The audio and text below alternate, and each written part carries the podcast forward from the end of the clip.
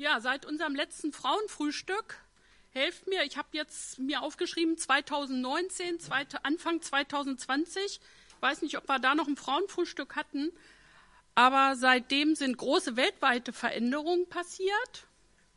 Soll ich noch warten, Anna? Ah ja, und das ist nicht möglich da? Ja, oder ein bisschen lauter machen noch. Ja, gut, okay. Blab, blab. Zu viel. Ja? Ja, wenn ich so in Fahrt bin, wird das noch ein paar Mal, werde ich bestimmt in Action sein. Ja, also wir haben das letzte Mal ungefähr 2000, Ende 2019, 2020 gehabt und wir haben weltweite Veränderungen erlebt durch die Corona-Pandemie. Das letzte Mal hatten wir 100 Jahre zuvor so äh, etwas wie eine Pandemie im großen Rahmen. Das war die spanische Grippe in Europa, wo sehr viele gestorben sind. Und äh, dann haben wir auch in Europa, hier sind wir betroffen sehr betroffen als Frauen durch den ukrainisch-russischen Krieg mit Auswirkungen bis in die Familie hinein.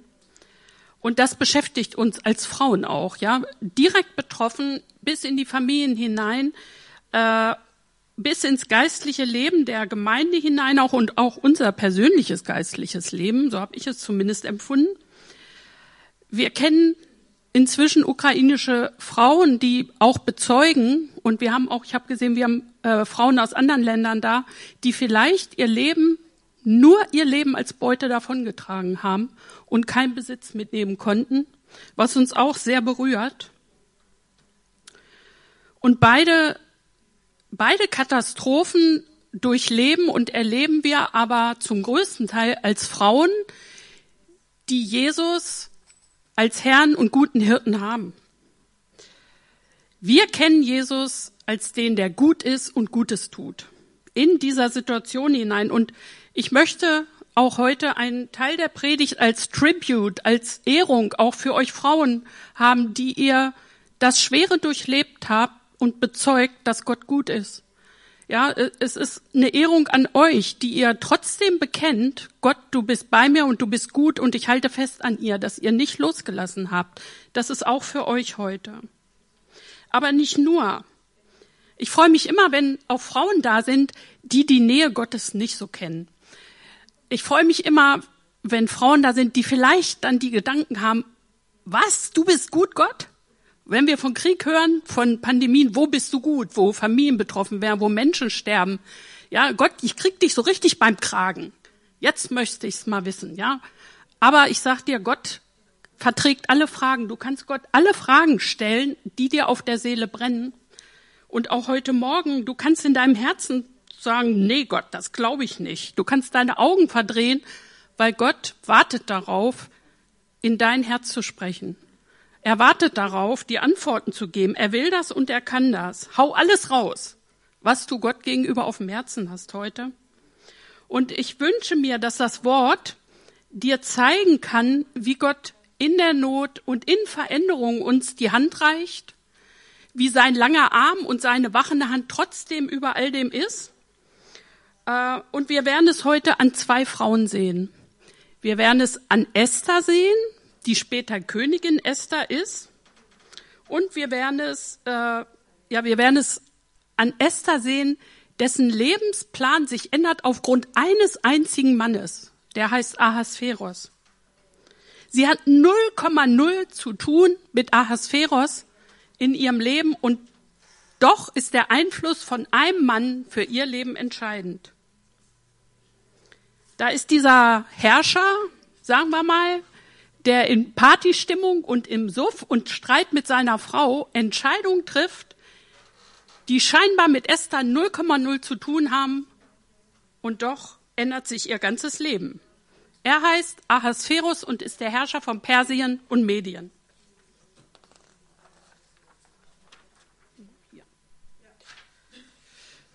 Dieser Ahasverus erinnert mich auch ein bisschen an den Ahasverus des Nordens. Sagen wir es mal so in dieser Zeit. Und es geht immer um Einzelne. Einzelne werden betroffen. Auch ein ganzes Volk, aber auch Einzelne. Und Gott geht es heute Morgen auch immer um Einzelne. Es geht um diesen Ahasveros und seine Berater, die Menschen mitreißen in den Strudel der Zerstörung. Und als zweites werden wir uns angucken die Schwiegermutter des Petrus, die ähm, zur Zeit Jesu lebte. Esther hat nicht zur Zeit Jesu gelebt, sondern davor. Aber die Schwiegermutter des Petrus lebte äh, zur Zeit Jesu und ist sogar von ihm besucht worden. Sie ist ins Abseits geraten. Das ist auch unser Thema heute Morgen. Einmal Gottes Lebensplanänderung und dann, wenn wir in unseren Lebenswegen ins Abseits geraten und nicht wissen, wie wir wieder zurückkommen. Und sie ist in einem Hinterzimmer festgehalten worden durch ein Virus, durch Pestilenz, durch Fieber und fragt sich vielleicht, wie sie da jemals wieder rauskommt. Das hat mich äh, erinnert an den Coronavirus und an die Zeit, die vergangenen zwei Jahre, wo wir auch als Frauen und in der Gemeinschaft, die wir so zusammen haben, irgendwie ins Abseits geraten sind. Ähm, durch das Wort möchte ich deinen Blick und deine Gedanken äh, darauf richten, dass wir kein Treibholz sind in der Geschichte des, der Welt und im Weltengeschehen und dass egal wie unser Abseits innen drin oder auch äußerlich aussieht, Jesus da ist, die Hand reicht und uns wieder rausholen will.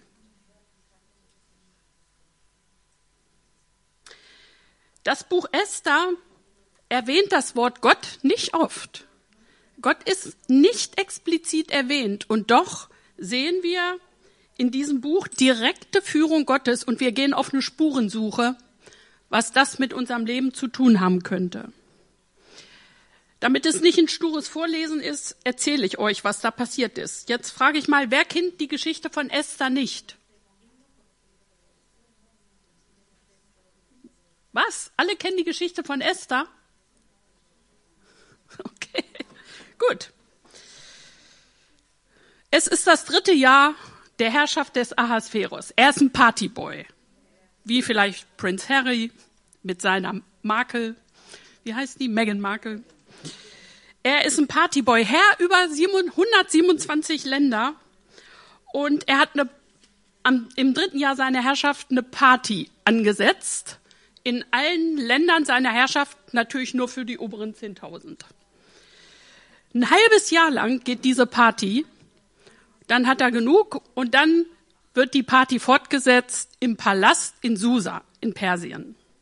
Nochmal, es geht weiter. Er hat eine Lieblingsfrau, die heißt Vashti, die ist sehr schön und im Suff, in diesem Alkoholkonsum, in seinem Stolz, was er für ein mächtiger, junger, guter König ist, oder ja, will er seine Frau den anderen Mächtigen, die mitfeiern, präsentieren. Und sie macht den.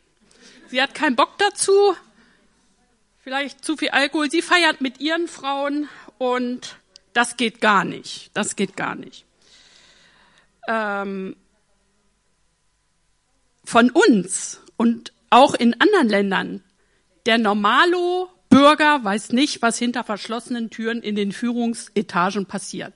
Wir haben keine Angst, was, äh, keine Ahnung, was in den Palästen geredet wird, was sie treibt, was sie planen an Veränderungen. Und Esther wusste das auch nicht. Ja, sie hat ihr Leben gelebt da in Susa, war sie auch mit dem Pflegevater. Aber was da passiert mit der Upper Class hinter verschlossenen Türen, hatte erstmal nichts mit ihr zu tun. Könnte das Auswirkungen auf das Leben von Esther gehabt haben, sowie die Beratung der Mächtigen auch von Putin zum Beispiel, ja? keine Ahnung gehabt, was das für Auswirkungen auf euer Leben haben könnte oder auch andere Länder. Wir denken, das läuft, die machen ihre Pläne, aber dass es mit mir selber zu tun haben könnte, das ist ein Ding. Jetzt sagt uns ja Gottes Wort, dass wir nicht gegen Fleisch und Blut kämpfen. Und ich finde es interessant, dass Gott uns Hintergrundinformationen gibt. Er nimmt uns quasi mit in den Palast hinter die verschlossenen Türen rein, wo der Ahasveros, wo seine Berater sind und wir sehen, was ihn treibt. Und was treibt ihn? Sein Stolz, bestimmte Gesetze, äh, bestimmte Bedürfnisse, seine Begierden als König, sein Prestige ist angekratzt. Das zeigt uns Gott. Ja, ähm, er gibt uns das als Hintergrundinformation. Wir sehen nicht nur den offiziellen, wie zum Beispiel äh, George W. Bush, wenn er im Weißen Haus eine Rede hält. Ja, wir sehen den inoffiziellen Ahasveros, was ihn treibt. Das finde ich auch interessant, dass Gott uns da so einen Einblick gibt. Während also die Frauen und Familien ihrer Alltagsroutine nachgehen, werden dort hinter verschlossenen Türen Entscheidungen getroffen, die, ein, getroffen, die einzelne Frauen und Familien treffen und die auch später noch zu ethnischen Säuberungen führen sollen, wie das heutzutage genannt wird. Was waren denn die Auswirkungen für Esther? Durch einen Mann, durch einen Herrscher, heraus aus vertrautem Umfeld, in Gefahr durch Jugend und Schönheit, angewiesen auf fremde Leute, dass sie gnädig und wohlwollend mit ihr sind, die Ungewissheit, was sie erwartet, irgendwie lag es ja im Raum, dass Mr. Partyboy persönlich auch irgendwann mal mit ihr ins Bett steigen wird. Es ging also um ihre emotionale Gesundheit, ihre körperliche Gesundheit. Es ging um andere Götter und kulturelle Dinge. Kommt euch das irgendwie bekannt vor? Die ihr, die ihr die Auswirkungen hattet, aus eurem Land raus zu müssen, aufgrund eines Mannes und hierher zu kommen. So vieles ist anders. Und da drängt sich doch die Frage auf, Gott, wo bist du in dem Ganzen? Das ist eine kleine, eine junge Frau. Gott, kannst du so sein? Bist du gut? Hast du die Kontrolle, wenn sowas passiert? Was machst du da? Wenn da ein kleines, kleine junge Frau ist, die so rausgerissen wird aufgrund einer Entscheidung im Suff von einem Mann. Bist du da, Gott? Epheser 6 sagt, wir kämpfen nicht gegen Fleisch und Blut, sondern gegen den Bösen und seine Helfer, die einzelne, aber sogar ganze Völker zerstören wollen und die wollen die zerstören, an den Gott Gefallen gefunden hat. Aber Gott macht auch Pläne mit Einzelnen und mit Völkern. Gott hat gute Pläne und ich lese euch mal vor aus Jeremia 23. Aber wer hat im Rat des Herrn gestanden, dass er sein Wort gesehen und gehört hätte? Wer hat sein Wort vernommen und gehört?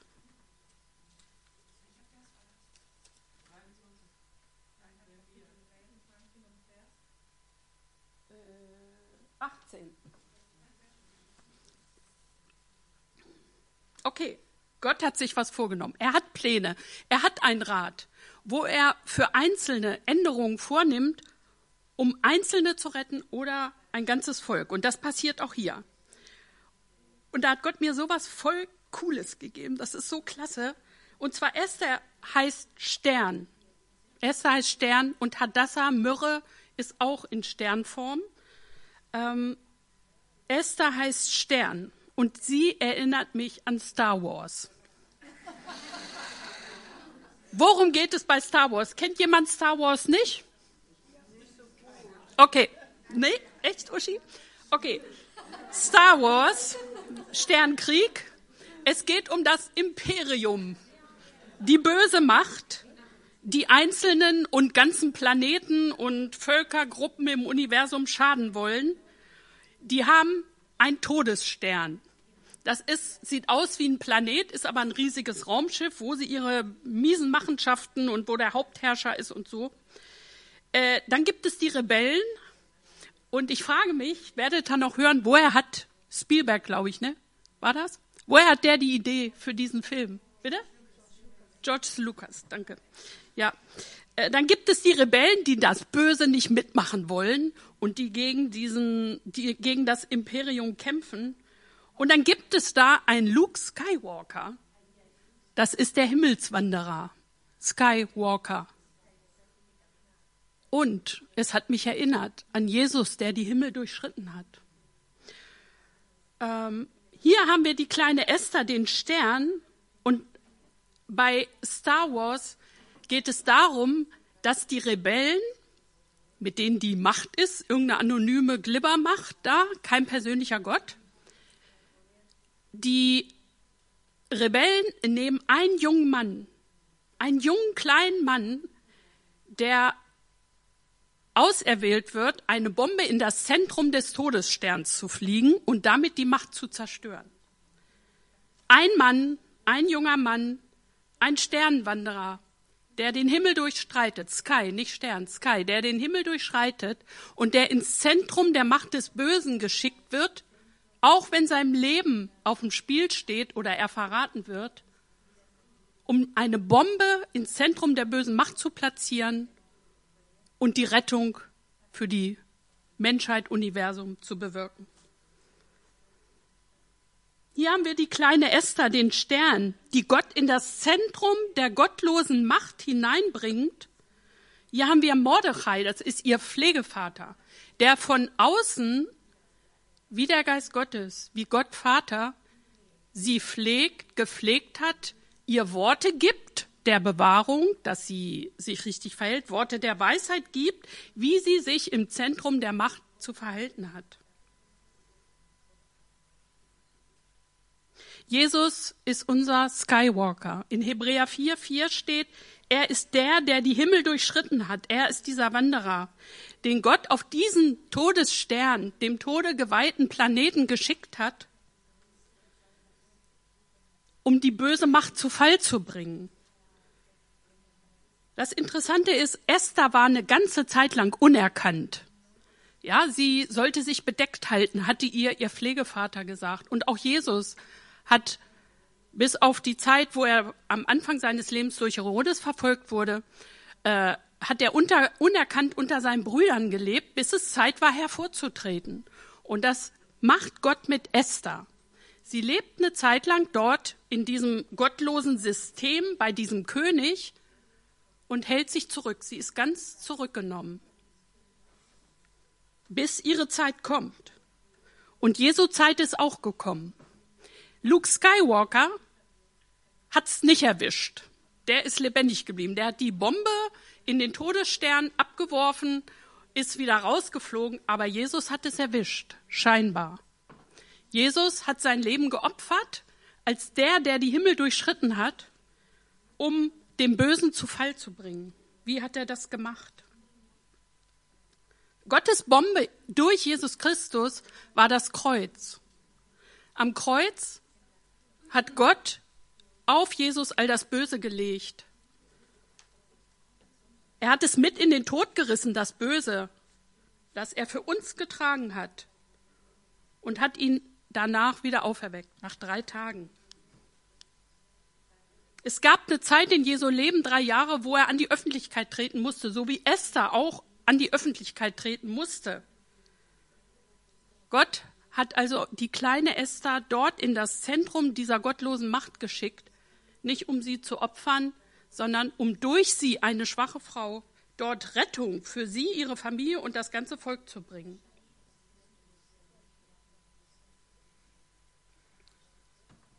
Ich lese Esther 2, 19 bis 22. Esther 2, 19 bis 22.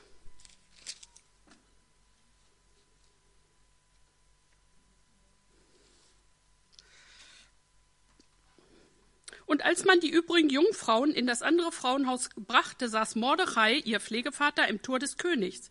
Und Esther hatte noch nichts gesagt von ihrer Herkunft und von ihrem Volk, wie ihr Mordechai geboten hatte. Denn Esther tat nach dem Wort Mordechais, wie zur Zeit, als er ihr Pflegevater war. Das ist die Zeit, wo sie zurückgenommen ist. Das ist die Zeit, wo sie unerkannt ist, wo Gott sie platziert hat. Ähm 22. In jenen Tagen, als Mordechai im Tor des Königs saß, gerieten zwei Kämmerer des Königs, Bigtan und Teresch, die die Tür hüteten, in Zorn und trachteten danach, Hand an den König Ahasveros zu legen. Und als Mordechai zu wissen bekam, sagte er es der Königin Esther, und Esther sagte es dem König im Mordechais Namen. Und als man nachforschte, wurde es als richtig befunden und sie wurden beide an den Galgen gehängt. Und es wurde aufgezeichnet im Buch der Meldung für den König. Hier haben wir also den Vater, der von Gott benutzt wird, über der Sicherheit von Esther zu wachen. Er kriegt und hat Informationen, die Esther nicht hat. So ist es auch mit uns. Wir werden das noch sehen. Gott pflegt uns und er hat Informationen über unser Umfeld, über Menschen, mit denen wir zusammenkommen, äh, die wir brauchen, um unseren Dienst zu tun. Liebe Schwester, wenn du dich als Normalo fühlst, als 0815, ja sogar im Hintergrund oder zu jung, zu unbedeutend, so bist du doch eine Esther, die Gott platzieren will, um durch dein Leben und deine Standhaftigkeit. Esther ist immer eine Erste, da wo nichts ist, ja. So hat Gott dich platziert. Nimm Gott ernst.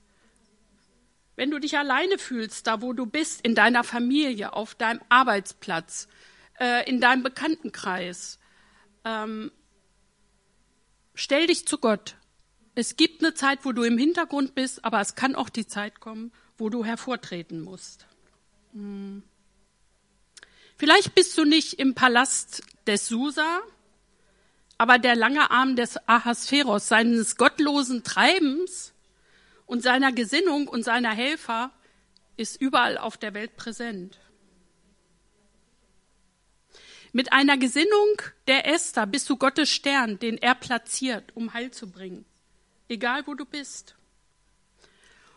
Und wie du es vielleicht weißt, dich leiten auch nicht die Gesetze, die im Palast des Ahasveros gelten. Dich leitet das Wort deines Pflegevaters, das du nachlesen kannst, hier in der Bibel. Dich leiten die Worte, die dir Schutz geben, die dir Weisheit geben, wie du dich verhalten sollst. Weil es ist nicht immer so einfach, wir wissen nicht, was mache ich. Ist gerade Zeit, was zu sagen? Ist gerade Zeit zu schweigen? Muss ich mich bekennen? Muss ich Farbe bekennen? Oder halte ich mich zurück? Wir brauchen die Worte unseres Pflegevaters im Himmel, um zu wissen, wann was dran ist.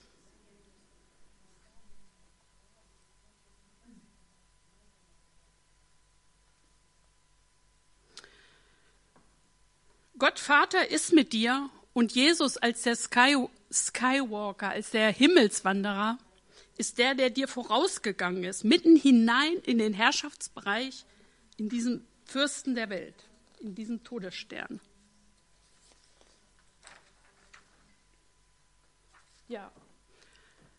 Wenn du nach Deutschland gekommen bist und unsere, ja, das, worauf wir schauen, heißt ähm, Gottes Lebensplanänderung. Du hast dich nicht selber nach Deutschland gebracht, sondern Gott platziert dich hier für das, was er sich vorgenommen hat. Er sagt es dir zu seiner Zeit. Er sagt es auch mir hier, was ich zu tun habe. Du hast dich nicht selber hierher gebracht, sondern Gottes Werk ist es. Deswegen bleib standhaft, gib nicht auf, fühl dich nicht zu unauffällig, wenn die Zeit ist, zurückzutreten, zu unbedeutend.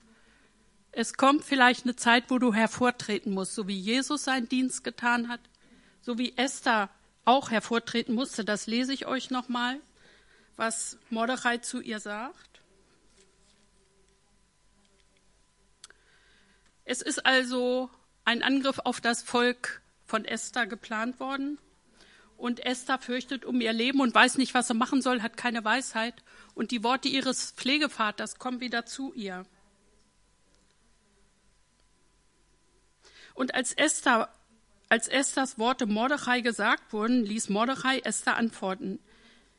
Das ist in 4, Esther 4, ab Vers 13. Denke nicht, dass du dein Leben errettest, weil du im Palast des Königs bist, du allein von allen Juden. Denn wenn du zu dieser Zeit schweigen wirst, so wird eine Hilfe und Errettung von einem anderen Ort her den Juden erstehen, Du aber und deines Vaters Haus, ihr werdet umkommen. Und jetzt kommt der Satz, und wer weiß, ob du nicht gerade um dieser Zeit willen zur königlichen Würde gekommen bist. Esther ließ Mordechai antworten, so geh hin, versammle alle Juden, die in Susa sind, und fastet für mich, dass ihr nicht esst und trinkt drei Tage lang. Weder Tag noch Nacht. Und auch ich und meine Dienerin wollen so fasten, Und dann will ich zum König hineingehen, entgegen dem Gesetz. Da war es Zeit für Esther hervorzutreten. Es hätte sie ihr Leben kosten können. Und es kostet immer was, vorzutreten. Das kostet uns was, zu bekennen, ähm, konfrontativ zu sein. Ähm, und wir wissen es. Und Gott sagt uns, dass der Heilige Geist uns eingeben wird, was wir reden sollen zu der Zeit, so wie Esther es brauchte, dass der König das Zepter äh, gegen sie, nee, wie sagt man, das Zepter senkt, damit sie Gnade empfängt und nicht umgebracht wird. Ja, das ist Esther. Dann haben wir die Schwiegermutter des Petrus.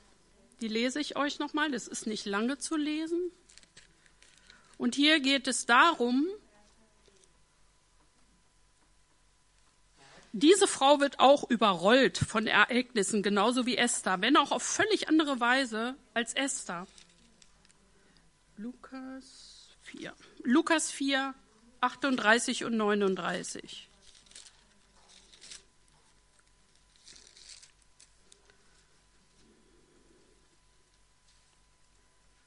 Ja. Jesus. Und er machte sich auf aus der Synagoge und kam in Simons Haus. Und Simons Schwiegermutter hatte hohes Fieber und sie baten ihn für sie. Und er trat zu ihr und gebot dem Fieber und es verließ sie. Und sogleich stand sie auf und diente ihnen. Vielleicht habt ihr das immer übersehen, weil das sind nur so unauffällige Sätze mit der Schwiegermutter des Petrus. Aber bei mir geht voll das Kopfkino los, wenn ich das sehe. Ich sehe die da, wie die in ihrem Raum liegt. Ich habe graue Haare. Ich sehe das, wenn fünf Tage die Haare ungewaschen sind. Grau und ungewaschen ist furchtbar. Für mich zumindest.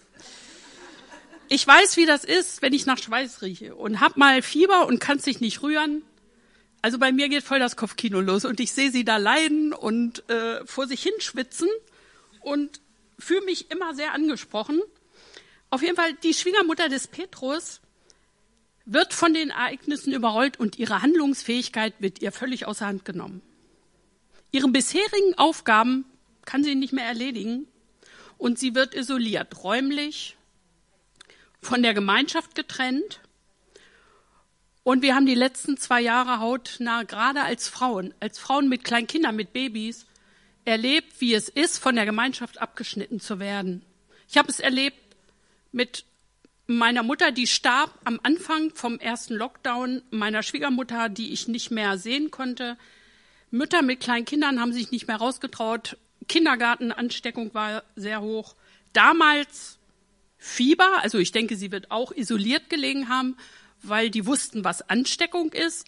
Aber wir wissen heute so viel mehr über Ansteckung. Wir haben Tests, wir haben äh, Partikelmasken, äh, Partikelfiltermasken. Masken. Im ganzen Internet können wir uns über dieses Coronavirus informieren. Wir wissen, wie es aussieht. Das wussten die damals alles nicht. Was ist da? Ach so, okay. Ich dachte, geheime Zeichen. Feierabend, die Zeit ist um. Haben wir hier nur da, zwölf. Ähm, also wir wissen so viel vom Thema Ansteckung heute. Ähm, und wir wissen, was Isolation ist, viel mehr als noch vor zwei Jahren, und die Ödnis des Alters. Und für mich ist das ins Abseits geraten. Ja? Äh, einerseits spricht eben die Situation mich an für viele Frauen, auch gerade Frauen, die Kinder und Babys haben. Äh, aber es passiert auch geistlich was in der Zeit. Ähm, selbst mich hat es auch angegriffen, der erste Lockdown, der zweite Lockdown. Das hat was mit meinem geistlichen Leben gemacht, dass auf einmal wenig Gottesdienst, keine Gemeinschaft und ich habe einen Mann zu Hause, mit dem ich beten kann, äh, hat was mit meinem geistlichen Leben gemacht. Und Jesus hat mich neu gefragt, wer bist du, wenn all das wegfällt, was du jahrelang gelebt hast? Wer bist du in mir? Ja? Was bleibt an Glauben in dir? Und ich war im Abseits. Ich habe eine Fuß-OP gehabt, es war Lockdown, äh, ich habe ein bisschen Burnout gehabt nach der Pflege von drei Alten. Ähm, ich habe mich abseits gefühlt.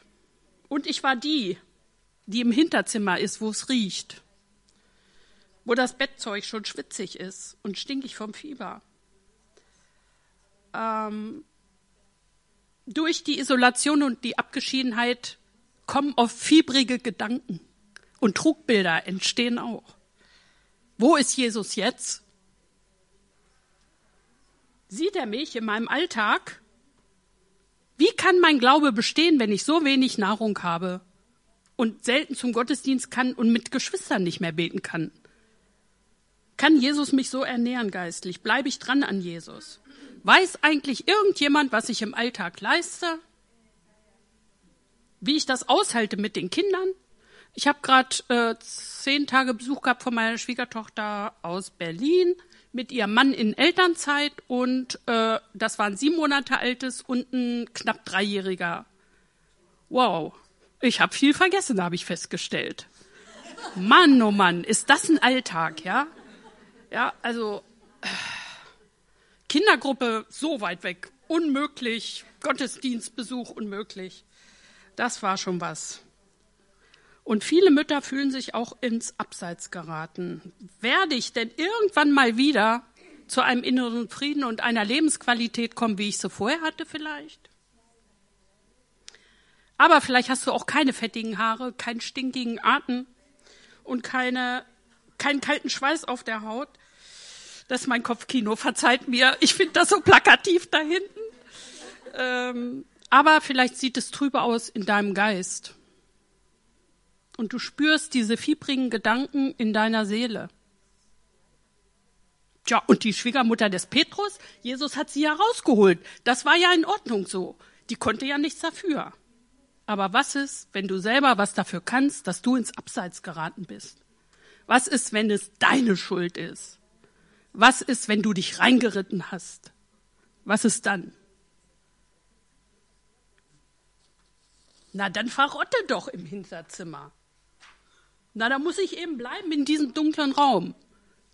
Ich war da, in diesem Hinterzimmer der komischen, wie habe ich das genannt? Wehmut. Ich habe im Hinterzimmer der Wehmut festgehangen.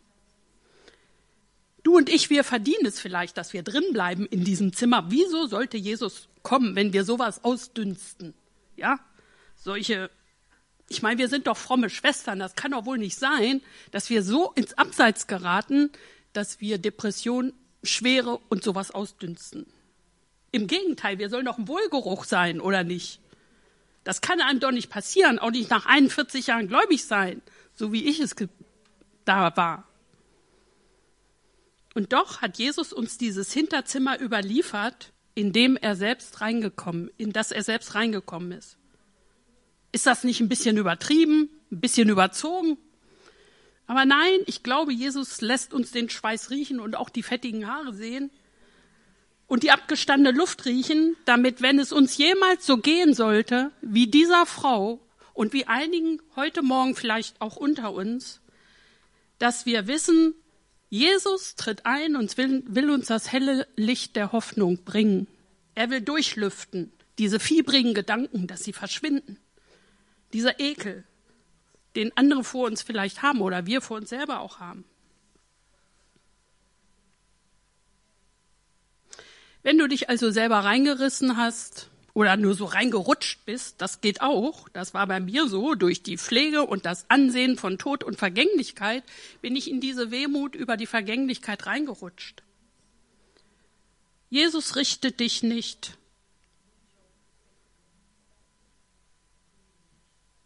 selbst wenn du selber dich reingeritten hast, so bist du doch krank und infiziert. Und Jesus sagt, ich bin nicht für die Gesunden gekommen, sondern ich bin für die Kranken geworden.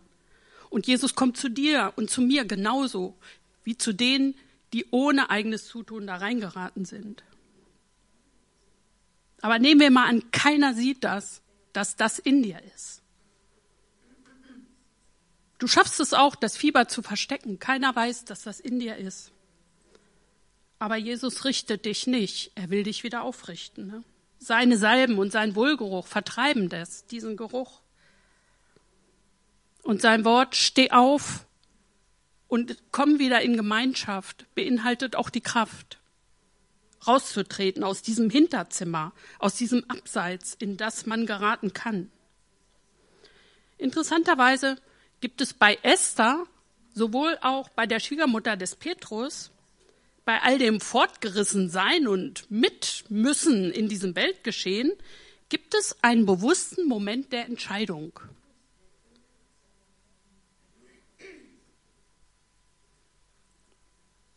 Gott lässt uns einen Entscheidungsspielraum, wo er Signale sendet und wo wir reagieren können. Bei Esther war es das Wort von dem Pflegevater von Mordechai, der auch heute Morgen in die Herzen hineinsprechen kann und wo er sagt, jetzt tritt hervor. Esther musste zum König rein, in den Thronsaal. Aber wir müssen vielleicht raustreten aus dem Hinterzimmer, aus dem Abseits, aus den Gebieten, die in uns, die uns da festhalten, die uns fiebrige Gedanken geben, die uns Trugbilder geben, und uns trennen von der Gemeinschaft und von Jesus. Diesen Moment gibt es auch heute Morgen. Gott gibt ihnen immer den Moment der Entscheidung. Und die Schwiegermutter des Petrus musste auch die Hand Jesu ergreifen und musste mit raustreten.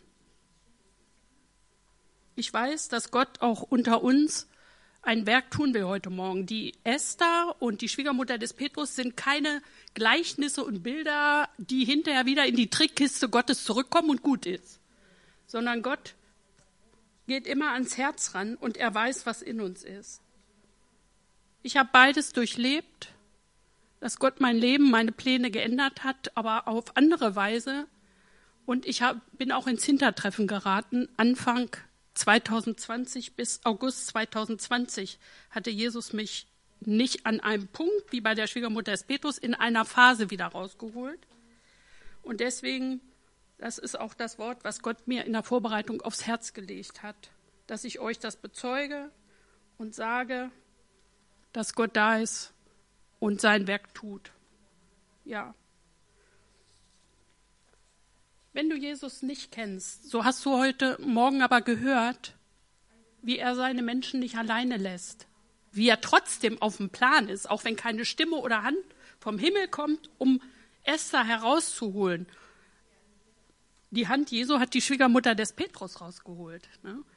Aber vielleicht hast du ein bisschen gesehen, dass Gott uns nicht alleine lässt in unseren Dunkelheiten, in den Nöten unserer Seele, in den Nöten in unseren Gedanken, er lässt uns nicht im Abseits, sondern will uns wieder in die Mitte holen, in Gemeinschaft. Amen.